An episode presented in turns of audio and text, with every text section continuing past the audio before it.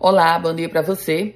13 de setembro de 2023, quarta-feira, chegando com as primeiras notícias do dia.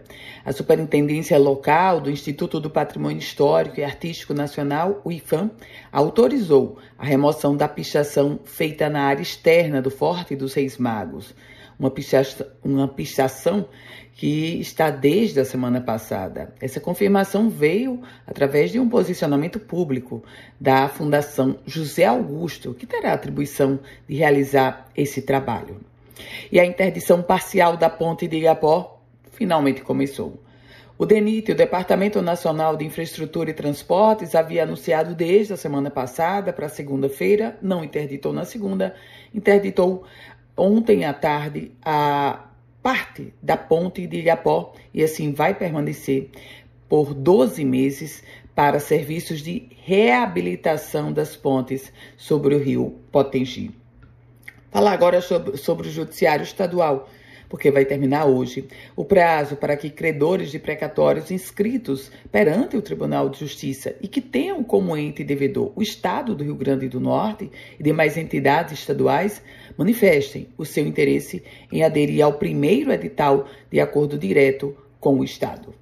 A gente fala sobre economia porque o Índice Nacional da Construção Civil do Rio Grande do Norte foi de menos 0,26%, isso agora no mês de agosto. Uma queda de 1,48 percentual em relação ao mês de julho.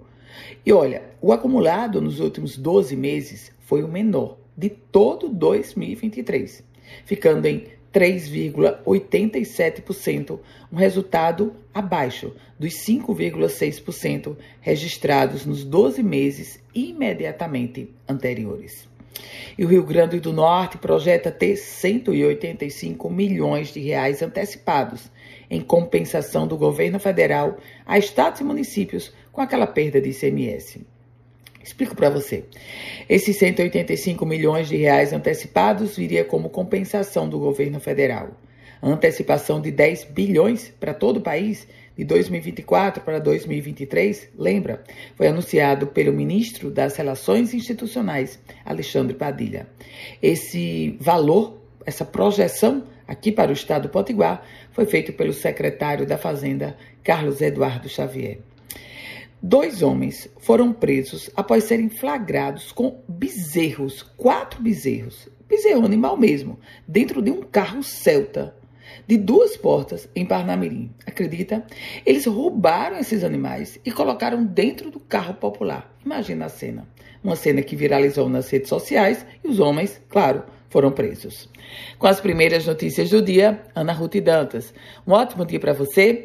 E se quiser compartilhar esse boletim, fique à vontade. Para começar a receber, você envia uma mensagem no meu WhatsApp, que é o 98716 8787.